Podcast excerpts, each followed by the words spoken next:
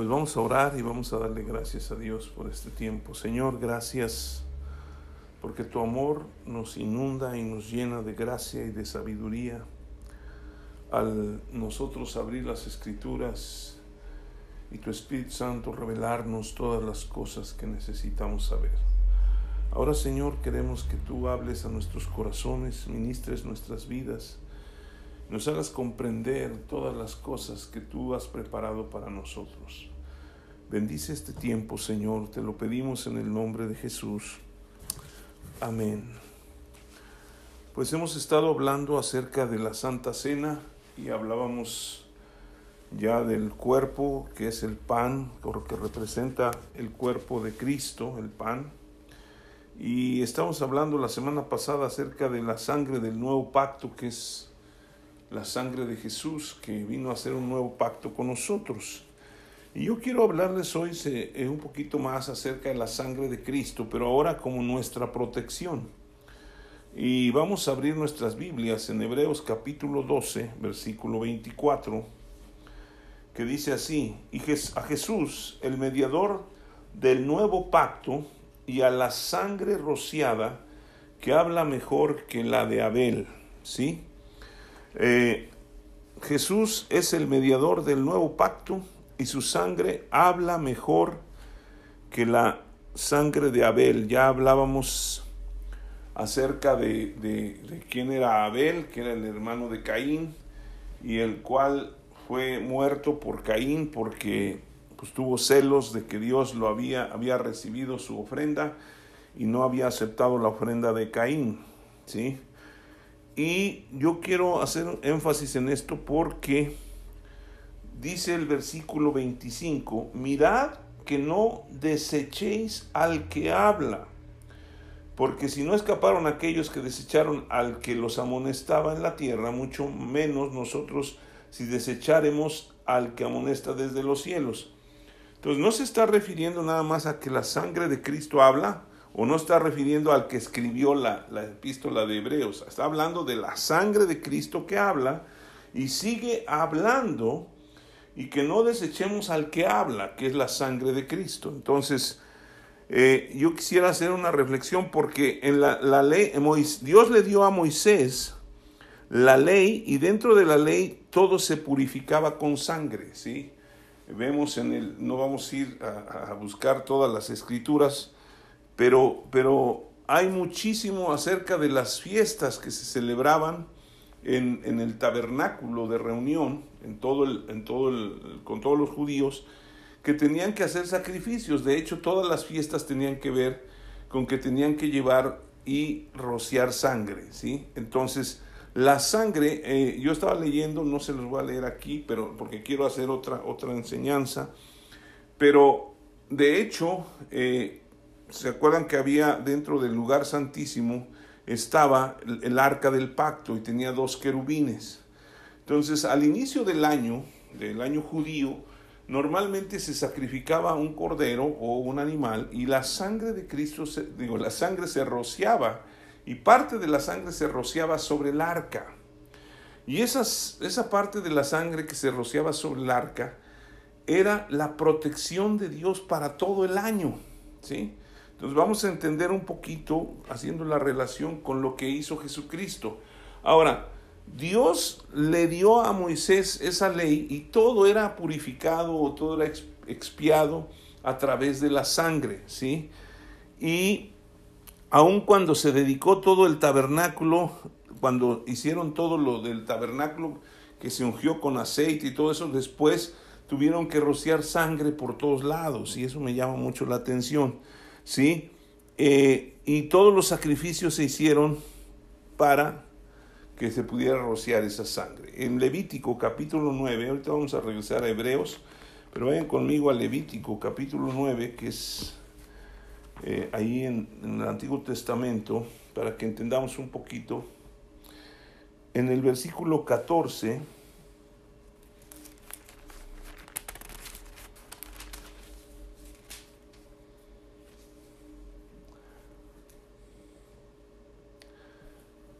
dice así. Luego lavó los... Ah, no, este no es, perdón, es... ¿Eh? no, es el, el 8, perdón, es capítulo 8, ¿sí? Versículo 14. Dice, luego hizo traer el becerro de la expiación y a Aarón y sus hijos pusieron sus manos sobre la cabeza del becerro de la expiación y lo degolló y Moisés tomó la sangre y puso con su dedo sobre los cuernos del altar alrededor y purificó el altar y echó la demás sangre al pie del altar y lo sacrificó para reconciliar sobre él. ¿Sí? Entonces aquí vemos cómo se estaba consagrando Aarón a sus hijos y todo lo que era el altar. Pero vemos que la sangre era muy importante, ¿sí? Ahora, la ley de Moisés tenía que ver mucho con que se tenía que estar haciendo sacrificios y expiación y expiación y expiación y era algo que el hombre tenía que estar haciendo para limpiar su pecado. Pero vemos que en la ley de Moisés constantemente se les decía que eh, ellos tenían que limpiar su maldad. Y vamos ahí adelantito, digo atrasito en Éxodo capítulo 20. Éxodo 20 nos habla de algo muy, muy importante. Éxodo 20, hay un libro antes, es cuando este, el pueblo de Dios, permítanme encontrar, Éxodo 20, vemos que están los diez mandamientos, ¿sí? Y en el versículo 5 dice, no te inclinarás, el primer mandamiento, no te inclinarás, el primer mandamiento es no te harás imagen de ninguna semejanza de lo que esté arriba en el cielo, ni debajo de la tierra, ni en las aguas debajo de la tierra. No te inclinarás a ellas, ni lo honrarás. Después lo que quiero resaltar es esto, porque yo soy el Señor tu Dios, fuerte, celoso, que visito la maldad de los padres sobre los hijos hasta la tercera y cuarta generación de los que me aborrecen. ¿Sí? Normalmente las personas siempre han creído, y hemos creído pues, hasta que aprendemos las cosas de Dios, que la maldición se transmite de generación en generación. Y esto puede suceder cuando no se conoce a Jesucristo, ¿sí? Y entonces Dios visita la maldad de los padres sobre los hijos. Por eso cuando Jesús sanó a un ciego de nacimiento, ahí en Juan, los discípulos le preguntaron, ¿quién pecó, este o sus padres para que hubiera nacido ciego? ¿Sí? Entonces aquí nos muestra que en la ley la, la, maldición siempre iba a ser eh, transmitida a través de los padres hacia los hijos de los que aborrecían a Dios. ¿sí? Entonces, algo muy importante es que cuando viene Jesucristo se rompe esa maldición. ¿sí? Ya no hay eso de que ahora mi maldad va a alcanzar a mis hijos y a los hijos de mis hijos y a los hijos de los hijos de mis hijos. ¿Sí? ¿Por qué? Porque eso fue en la ley, ¿sí? Ahora la sangre de Cristo nos libera de la maldición de la ley, ¿ok? Y ahora Dios nos dice que Él perdona nuestros pecados y nunca más se acordará de ellos. Eso está en Éxodo capítulo 8, versículo 12. No tenemos que ir allá, pero lo que quiero establecer es que la sangre de aquellos machos cabríos, de aquellos corderos, de aquellos que se, eran derramada la sangre, expiaba el pecado por un tiempo y constantemente tendrían que estar haciendo sacrificios para tratar de librarse de la maldición hacia las demás generaciones o de las generaciones anteriores. Pero vemos que en Cristo, la sangre de Cristo que fue un sacrificio que se hizo una sola vez y para siempre, ¿sí? Ahora nos libra de todas las maldiciones y nos quita el pecado, ¿sí? Y Dios nunca se acuerda más de ello. Vamos ahí a Hebreos capítulo 9, otra vez regresando a Hebreos. Estoy poniendo esto como una base porque es muy importante. ¿Sí? En Hebreos capítulo 10, en el versículo 9, dice así, diciendo luego, he aquí que vengo, oh Dios, para hacer tu voluntad, quítalo primero para establecer esto último. O sea, la voluntad de Dios es que nosotros nos quitemos de esto. Luego versículo 10 dice, en esa voluntad somos santificados mediante la ofrenda del cuerpo de Jesucristo hecho una vez para siempre, ¿ok? Una vez para siempre. Y ciertamente todo sacerdote está día tras día ministrando y ofreciendo muchas veces los mismos sacrificios que nunca pueden quitar los pecados. Pero Cristo, habiendo ofrecido una vez para siempre un solo sacrificio por los pecados, se ha sentado a la diestra de Dios. Y de ahí en adelante, esperando a que sus enemigos sean puestos por estrado de sus pies, porque con una sola ofrenda hizo perfectos para siempre a los santificados. ¿Sí? Y nos atestigua lo mismo el Espíritu Santo, porque después de haber dicho, este es el pacto que haré con ellos después de aquellos días, dice el Señor. Pondré mis leyes en sus corazones y en sus mentes las escribiré. Y añade, y nunca más me acordaré de sus pecados y transgresiones. Pues donde hay remisión de estos, no hay más ofrenda por el pecado. Así que hermanos, teniendo libertad para entrar en el lugar santísimo por la sangre de Cristo, por el camino nuevo y vivo que Él nos abrió a través del velo, esto es de su carne, y teniendo un gran sumo sacerdote en la casa de Dios, acerquémonos con corazón sincero, en plena certidumbre de fe, purificados los corazones de mala conciencia y lavados los cuerpos con agua pura. Mantengamos firme, sin fluctuar, la profesión de nuestra esperanza, porque fiel es el que lo prometió. ¿Ok? Yo quiero que entendamos que el libro de Hebreos, de hecho, no, no habla de que, de que haya alguien que lo hubiera escrito, ¿sí?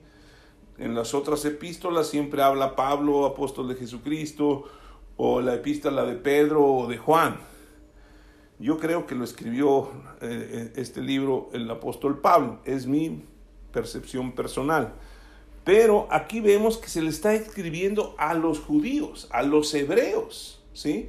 Y se le está haciendo una enseñanza y un análisis acerca de lo que era la ley y lo que es ahora la gracia, ¿sí? Y entonces que sí, las dos, las dos tenían que ver con la sangre y la sangre es muy importante porque ellos podían expiar el pecado, pero ahora una sola vez y para siempre Jesucristo hizo el sacrificio, derramó su sangre para que nosotros pudiéramos ser liberados del pecado. Y Él nunca más se acuerda de nuestros pecados. Y yo he dicho esto siempre, que Jesucristo murió por nuestros pecados, presentes, pasados y futuros. ¿Sí? Ahora, mucha gente no cree en la gracia porque dice es que van a abusar de la gracia, porque no, es que eh, cómo es posible, al rato andan andar pecando y todo eso. Quiero decirles que la gracia es el vehículo más importante que nos lleva a la santificación. Y eso lo vamos a ver más adelante. Ahora, la sangre de Cristo nos libera del pecado y también nos trae protección. ¿Sí? Pues aún eh, eh, sigue hablando y tenemos que aprender a escuchar de ella. O más bien Dios escucha la sangre de Cristo. ¿Sí? En lo personal, yo quiero decirles que eh, yo creía en, el, en, el, poner la sangre de Cristo y encomendarnos y protegernos en la sangre de Cristo hasta que alguien me dijo es que la sangre de Cristo no es para protección. Y yo empecé a dejar a un lado el poner la sangre de Cristo sobre mi vida, sobre la vida de los seres que amo, sobre, sobre como protección. Y yo me, basaba en que, o sea, yo había escuchado que, la protección de la sangre es cuando los, los hijos de Israel salieron de Egipto, habían puesto en los dinteles de las puertas y en los marcos, habían puesto la sangre para que el, el, ángel de la muerte no matara a los primogénitos. Y yo me quedé, mientras no vea algo que realmente esté en la Biblia, en el Nuevo Testamento, me cuesta trabajo creer que la sangre de Cristo me protege. Y quiero decirles que estaba muy equivocado. Yo empecé a buscar de Dios y el Espíritu Santo y decía, bueno, si la sangre de Cristo es tan importante, entonces tiene que haber algo que diga que Él me protege. Y ahora que estaba leyendo esto, Dios empezó a hablar a mi corazón y empezó a mostrarme que la sangre de Cristo eh, viene para traer protección a mi vida, ¿sí? Y esto porque lo que leímos en Hebreos capítulo 12, si quieren ir allá, y versículo 24 dice que la sangre de Cristo habla mejor que la de Abel. Y si la sangre de Abel estaba clamando por una venganza o por una justicia por su muerte, la sangre de Cristo está haciendo, eh, está clamando más fuerte y hablando de la protección y de la libertad que Cristo ya trajo a todas las personas. No solamente nos libera del pecado, sino ahora nos protege de toda acechanza del maligno, porque el maligno no puede ver la sangre de Cristo.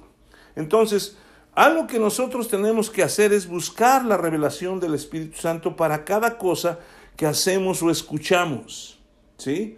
Porque muchas veces oímos que nos dicen algo que alguien que está predicando, pero no tiene totalmente cierto lo que está predicando, y oímos y lo decimos y lo practicamos, y muchas veces o dejamos de practicar cosas que están escritas en la Biblia, y eso no nos permite disfrutar toda la bendición que Dios ha traído a nuestras vidas. Muchas veces perdemos estas bendiciones y dejamos de hacer muchas cosas que, que agradan a Dios, por desconocimiento. Entonces necesitamos aprender, aprender, aprender y buscar la revelación del Espíritu Santo para que esto venga por gracia. ¿Sí? Entonces sí ponían en los dinteles, sí hubo protección en el Antiguo Testamento cuando el pueblo de Israel salió de Egipto, pero ahora la sangre de Cristo está hablando, ¿sí? Entonces cuando yo pongo protección sobre la vida de mi familia, cuando yo pongo protección sobre mi vida, la sangre de Cristo habla en favor de mí. ¿Sí? Cuando yo digo la sangre de Cristo está sobre mi vida, la sangre de Cristo está hablando a favor de mí y está hablando en todos los sentidos, de salvación, de justificación, de protección y de todo lo que yo necesito. Entonces nosotros necesitamos aprender a hablar y a poner la sangre de Cristo en todas las cosas y en nuestras vidas y en lo que hacemos, porque eso va a traer bendición. ¿Sí? Lo vuelvo a decir porque yo estaba eh, dudoso de hacer eso. De hecho, lo hacíamos mucho antes y, y ya al final, cuando oí estas cosas, dije, no, pues tiene razón, pero no busqué cómo era que no se debía hacer. ¿Sí? Y ahora encontré que sí se debe hacer. ¿Por qué? Porque Dios trae protección. Él mira la sangre de Jesucristo y no solamente nos ve justos, no solamente nos ve salvos, no solamente nos ve limpios, sino también trae su protección porque la sangre de Cristo habla todavía más fuerte. Y quiero decirles que esto solamente se recibe por gracia. ¿sí? Entonces, eh, nosotros perdemos muchas veces por desconocimiento lo que la gracia de Dios nos ha otorgado. ¿Sí? ¿Por qué? Porque seguimos caminando, seguimos escuchando cosas como la ley de Moisés, que siguen ministrando, que siguen hablando, pero no con la revelación o con eh, visto desde Jesucristo, porque toda la Biblia, desde el Antiguo Testamento, antes de la ley y toda la ley, hablan de Jesús.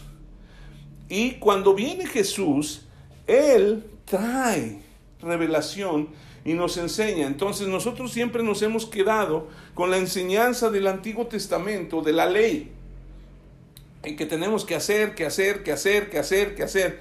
Y para romper eso, necesitamos aceptar la gracia. Y la gracia, ¿sí? Es recibe, yo te doy, te doy, ¿sí? ¿Por qué? Porque si ustedes se dan cuenta en cuanto a los sacrificios, pues todos los que estaban habían pecado tenían que llevar sus sacrificios, o sea, sus corderos, sus palominos o todo lo que tenía que ahí habla, ustedes lo pueden ver, lo tenían que hacer, llevar para que fueran matados, para que fuera esparcida la sangre y para que ellos pudieran ser expiados sus pecados. Pero lo tenían que hacer constantemente, constantemente, constantemente. Entonces, ahora nosotros no podemos agarrar a Cristo como el Cordero de Dios, matarlo y que su sangre nos limpie.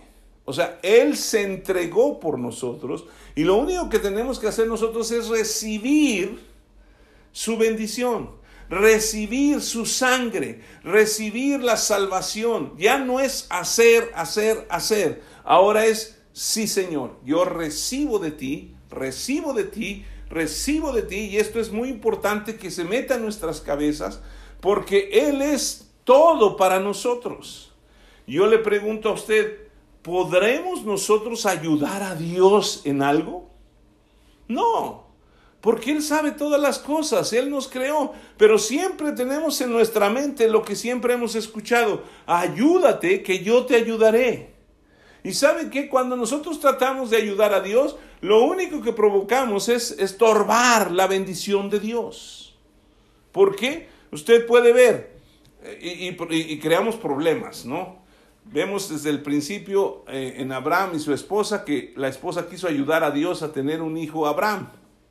Y sí tuvo un hijo Abraham, pero hasta la fecha siguen peleándose los romanos, digo los romanos, los hebreos contra los, los árabes y son hermanos porque son los dos hijos de Abraham.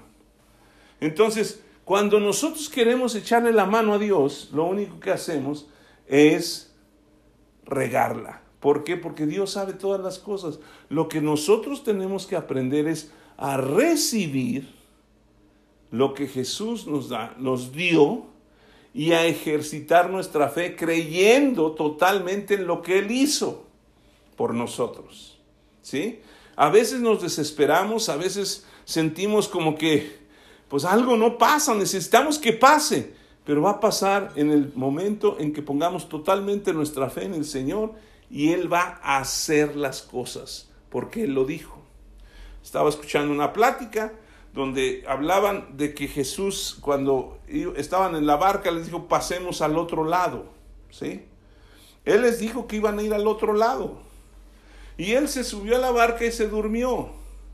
Entonces, al, al estar él dormido, viene una tempestad tremenda y empiezan a tratar de, de salir adelante y estas personas, los discípulos de Jesús, que eran los que lo habían escuchado, ¿sí? De repente van y lo despiertan y le dicen, ah, Jesús, ¿qué no tienes cuidado de nosotros? Nos estamos ahogando y tú aquí durmiendo. ¿Sí? Vemos que Jesús se levantó y calmó la tormenta. ¿Cuál es la enseñanza? O sea, él calmó la tormenta y algo que dijo fue algo tremendo. Dice, hombres de poca fe porque dudaron. Cuando también Pedro caminó sobre el agua, ¿sí? Que empezó a ver el fuerte viento y todo y se hundió, gritó, Jesús sálvame, Jesús lo levantó y le dijo, hombre de poca fe, ¿por qué dudaste? ¿Sí? Ya les había dicho Jesús que iban al otro lado, entonces él se durmió porque sabían que iba a llegar al otro lado, Jesús. Pedro le dijo, si eres tú, manda que yo vaya a ti. Y Jesús le dijo, ven. ¿sí? Y caminó sobre el agua. Pero el, el, cuando nosotros dudamos es cuando no suceden las cosas. Cuando nosotros no creemos lo que dice la palabra de Dios, entonces tenemos que creer. Y la sangre de Cristo nos ha limpiado, somos justificados y ahora nos protege también de toda acechanza del diablo. Entonces, nosotros tenemos que vivir en esa gracia leyendo las escrituras y estaban hablando sobre esto por lo del famoso virus que está moviéndose hoy en día. ¿Sí? ¿Qué está pasando? La gente tiene miedo, la gente está oyendo muchas cosas, pero Dios dijo que en el mundo tendremos aflicción, pero que confiemos que Él ha vencido al mundo. Entonces, si nosotros ponemos nuestra fe en Él, en lo que Él dice, nosotros vamos a alcanzar la salvación y vamos a ver la libertad. La tempestad llegó aun cuando estaba Jesús en la barca, ¿sí? Pero las tempestades pasan y también esta situación va a pasar y vamos a ver la bendición de Dios. Entonces, yo sí quiero hacer un énfasis en que nosotros tenemos que usar la sangre de Cristo ¿sí? O sea que ya recibimos como un solo sacrificio y en lugar de nosotros estar haciendo sacrificio, sacrificio, sacrificio, sacrificio, como lo hacían en la ley, ahora nosotros tenemos que usarla como protección, ¿sí? Yo estaba orando en la mañana y empecé a entender todo esto más y más. Y entonces empecé a orar y dije, Señor, yo pongo la sangre de Cristo sobre mi cabeza.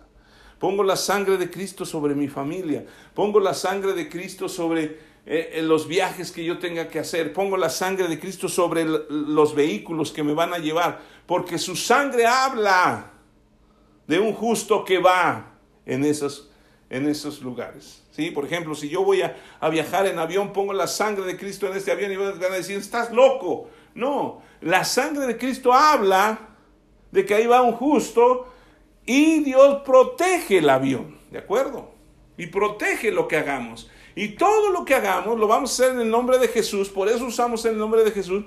Pero la sangre de Cristo es la que habla hoy más fuerte que la sangre de Abel. Y es la que habla y trae protección a nuestras vidas. Ahora, nosotros tenemos que caminar en la gracia constantemente. ¿Por qué? Porque si nosotros desechamos la gracia, nos vamos a meter en problemas. ¿Sí? Y para eso vamos a, a, ver Hebreos capítulo 12, versículo 1, y vamos a leer casi todo el capítulo. Pero si se dan cuenta, Hebreos 11 se le ha denominado el capítulo de la fe y habla de los hombres y las mujeres de fe o los héroes de la fe. Y terminando esto, el capítulo 12, que no se dividía antes, empieza el versículo 1 diciendo, por tanto, o sea, como ven lo que pasó en el capítulo 11, nosotros también, teniendo en derredor nuestro tan grande nube de testigos, despojémonos de todo peso y del pecado que nos asedia y corramos con paciencia la carrera que tenemos por delante. ¿Sí? ¿Qué tenemos que hacer para vivir en la gracia? Despojarnos del pecado. ¿Sí? La gracia no tolera el pecado, entendámoslo muy bien. Despojémonos de todo peso y del pecado que nos asedia y vamos a correr con paciencia la carrera que tenemos por delante. Mucho que tiene que, que tiene que ver con la paciencia es esperar. ¿Sí o no? ¿Sí? Entonces tenemos que esperar en Jesús.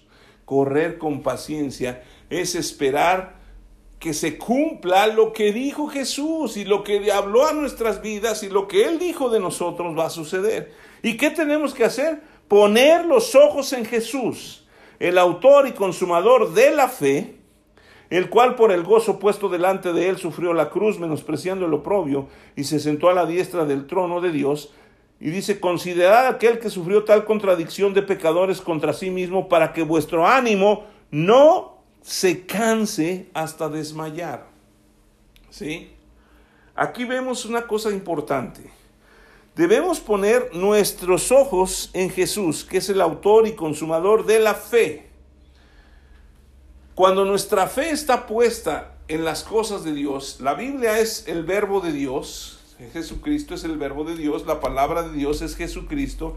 Y cuando nuestros ojos están puestos en Jesús, están puestos en la palabra. Y esa palabra es la que Dios está hablando a nuestras vidas.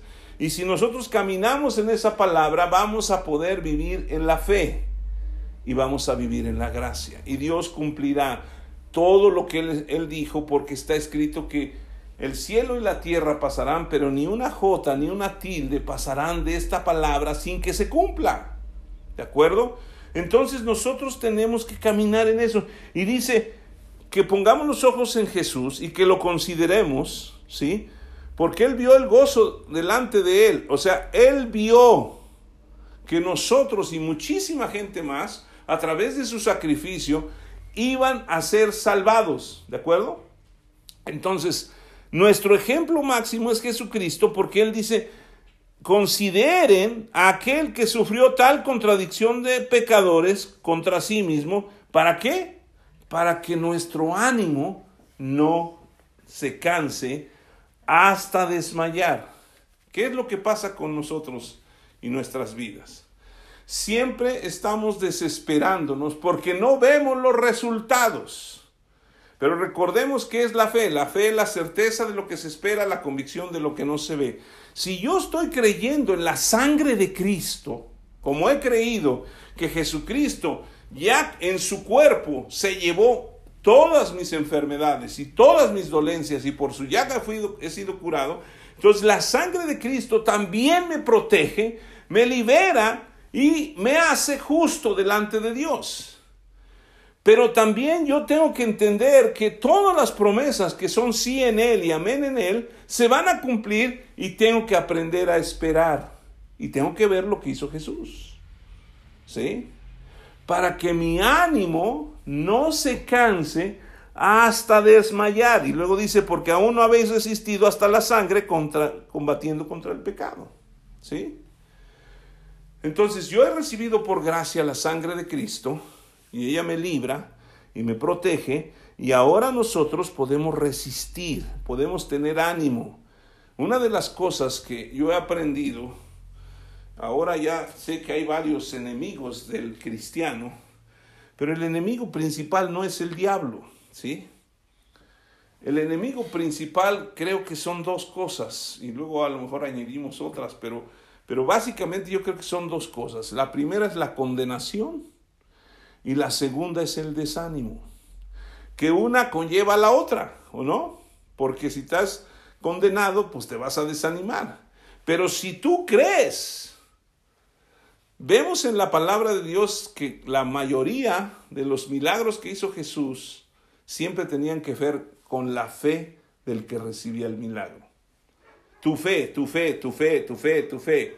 Entonces, por eso tenemos que poner los ojos en Jesús, que es el autor y consumador de la fe.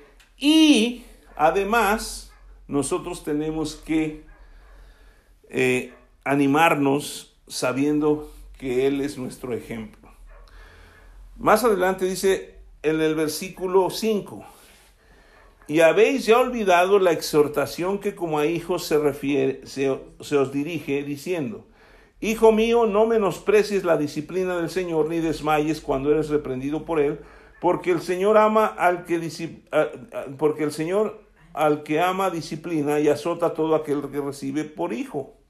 Si soportáis la disciplina, Dios os trata como a hijos, porque ¿qué hijo es aquel a quien el Padre no disciplina? Pero si se os deja sin disciplina, de la cual todos han sido participantes, entonces sois bastardos y no hijos. Por otra parte, tuvimos a nuestros padres terrenales que nos disciplinaban y los venerábamos. ¿Por, ¿Por, qué no obedeceremos mucho mejor al Padre de los Espíritus y viviremos? Y aquellos ciertamente por pocos días nos disciplinaban como a ellos les parecía, pero a este para lo que nos es provechoso, para que participemos de su santidad. Luego dice, es verdad que ninguna disciplina al presente parece ser causa de gozo, sino de tristeza, pero después da fruto apacible de justicia a los que en ella han sido ejercitados. Siempre hemos hablado de esto como que pues, Dios, decía mi abuela, palo dado ni Dios lo quita. O sea, te tengo que dar tus palos para que aprendas. Pero yo creo que nos está hablando de la disciplina. Y la disciplina no tiene que ver nada más con azotes. La disciplina es algo que nosotros tenemos que someternos para aprender lo que Dios quiere enseñarnos. ¿Sí? Hablamos y disciplina es la, tiene la misma raíz que discípulo. Y un discípulo, vamos hablando de Jesucristo, era aquel que se sometió a la enseñanza y a, todo lo que Jesucristo le fue dando, ¿de acuerdo? Y, y a veces pensamos que Pedro era medio loco porque hacía cosas raras, pero aún Jesús lo reprendió, ¿no es cierto? O lo disciplinó. Entonces, ¿Qué fue lo que pasó con Pedro? Vemos a Pedro, después un hombre de Dios, levantándose y fue el primero que predicó el Evangelio después de que había negado a Jesucristo. ¿Qué fue lo que pasó? Que la disciplina que se le aplicó ¿sí? Fue para que le, le enseñara. Y la disciplina trae crecimiento y trae madurez a las personas que en ella han sido ejercitadas. Luego entonces, nosotros necesitamos meternos a esa disciplina. Una disciplina como que, como orar a Dios. Jesucristo oraba todo el tiempo. Era un hombre que sabía las escrituras. Nosotros necesitamos pasar tiempo con las escrituras. ¿Por qué? Porque es la manera en que Dios nos va a enseñar. Necesitamos someternos al Espíritu Santo para que Él nos revele todas las cosas. Eso es una disciplina. No podemos nada más agarrar a Dios como una cruz roja y decirle, ay, échame la mano, Señor, porque hoy quiero hacer esto.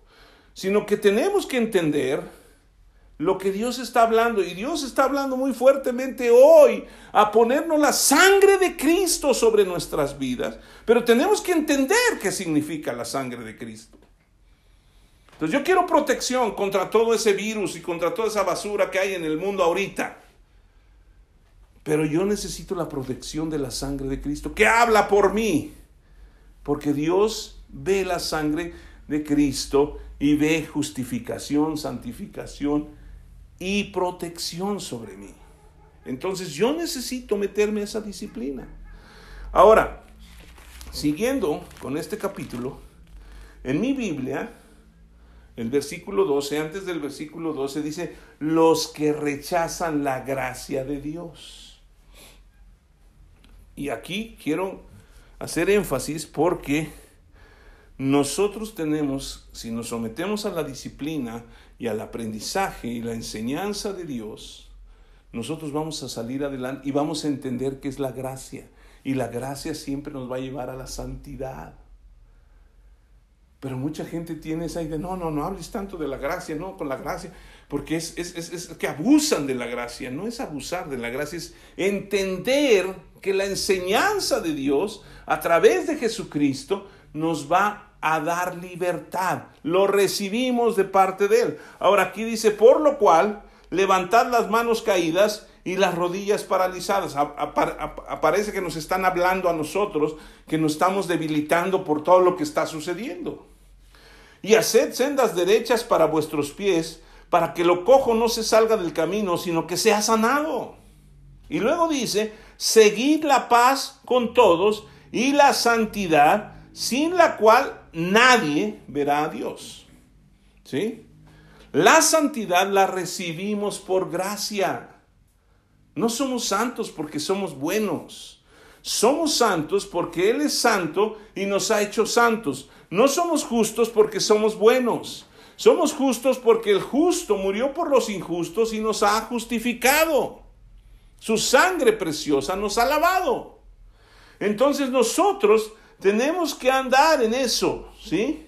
Y luego dice, mirad bien, no sea que alguno deje de alcanzar, ¿qué? la gracia de Dios, que brotando alguna raíz de amargura os estorbe y por ella muchos sean contaminados. No sea que haya algún fornicario o profano como Esaú, que por una sola comida vendió su primogenitura, porque ya sabéis que aún después deseando heredar la bendición fue desechado y no hubo oportunidad para el arrepentimiento, aunque lo procuró con lágrimas. Y luego dice, porque no os habéis acercado al monte que se podía palpar y que ardía en fuego a la oscuridad, a las tinieblas y a la tempestad, al sonido de la trompeta y a la voz que hablaba, la cual los que la oyeron rogaron que no se les hablase más, porque no podían soportar lo que ordenaba. Si aún una bestia tocara el monte, será pedrada y pasada con dardo. Y tan terrible era lo que se veía que Moisés dijo, estoy espantado y temblando. ¿Sí? Fíjense. Antes, esto es de la ley, lo que está hablando aquí. Entonces no podemos mezclar la gracia con la ley, porque la ley nos lleva a esto, a tener un espanto, un temor, un algo terrible de Dios, porque cuando Dios habló desde el monte Sinaí y habló al, pueblo de Dios, todos se espantaron y entonces dijeron, no, ¿sabes qué, Moisés? Mejor tú habla con él, porque es tan terrible lo que está sucediendo que no queremos ni oír. Habla tan fuerte y tan tanto, pero vean que está hablando. Y ahora la sangre de Cristo habla más fuerte, habla mejor, ¿sí o no? Pero hasta aquí hablaba de juicio y la sangre de Cristo habla de redención, de bendición y de protección.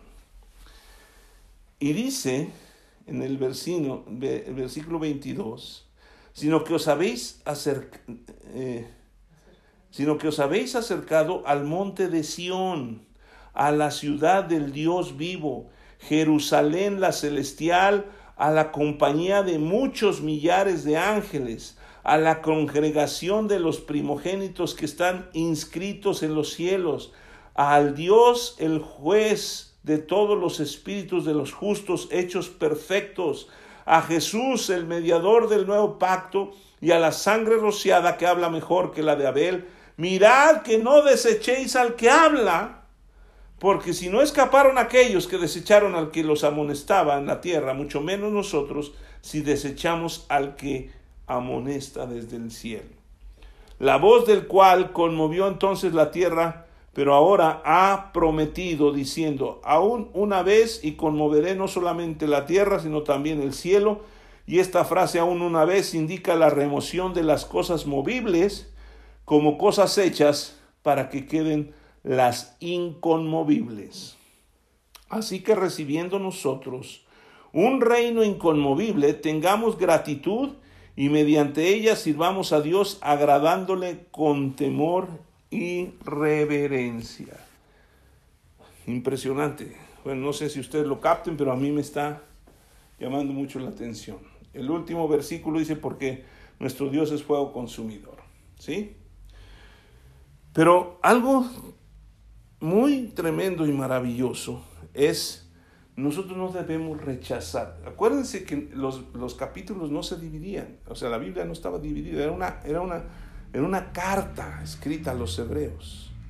Y nos está hablando de la fe y luego nos habla de la disciplina y luego nos dice que no caigamos de la gracia, que no nos salgamos, que no menospreciemos la gracia. Entonces, si nosotros decimos, por eso les digo que la, les digo que la gracia nos lleva a la santificación o la santidad. Porque si nosotros decimos, ah, estoy bajo la gracia, ya Jesucristo pagó por mis pecados presentes, pasados, ah, pues yo puedo pecar. No, porque dice aquí que sí, que, que no desechemos al que habla, porque la sangre de Cristo la podemos estar pisoteando con el pecado. Y eso es desechar la gracia. Eso es decir, no me importa tu gracia. ¿Sí? Es como decir, ah, pues si ya, ya moriste, pues ya moriste, ya estoy limpio. No, esto nos debe motivar a que nosotros debemos caminar en el conocimiento y la, el pleno, la plena revelación de la palabra de Dios a través del Espíritu para poder hacer la voluntad de Dios. Y la voluntad de Dios es que seamos bendecidos, que seamos perdonados, que seamos justificados, que seamos sanados y que vivamos como Él quiere que vivamos. Y Dios no tiene pensamientos de mal para nosotros, sino tiene pensamientos de bien para que alcancemos lo que deseamos. Luego entonces ahí en Romanos nos dice que si el, eh, aquel que no escatimonia a su propio Hijo, sino que lo entregó por todos nosotros, ¿cómo no nos dará juntamente con Él todas las cosas? Él ya nos dio todo, pero no lo sabemos recibir. ¿Sí? Es como si un padre hereda a sus hijos y les deja todo lo necesario y lo suficiente para que puedan vivir probablemente toda su vida. Y los hijos no lo reciben porque no, no, no, es que yo no, no quiero nada de, de ese viejo que me maltrató. Y entonces viven en la desgracia. ¿O no?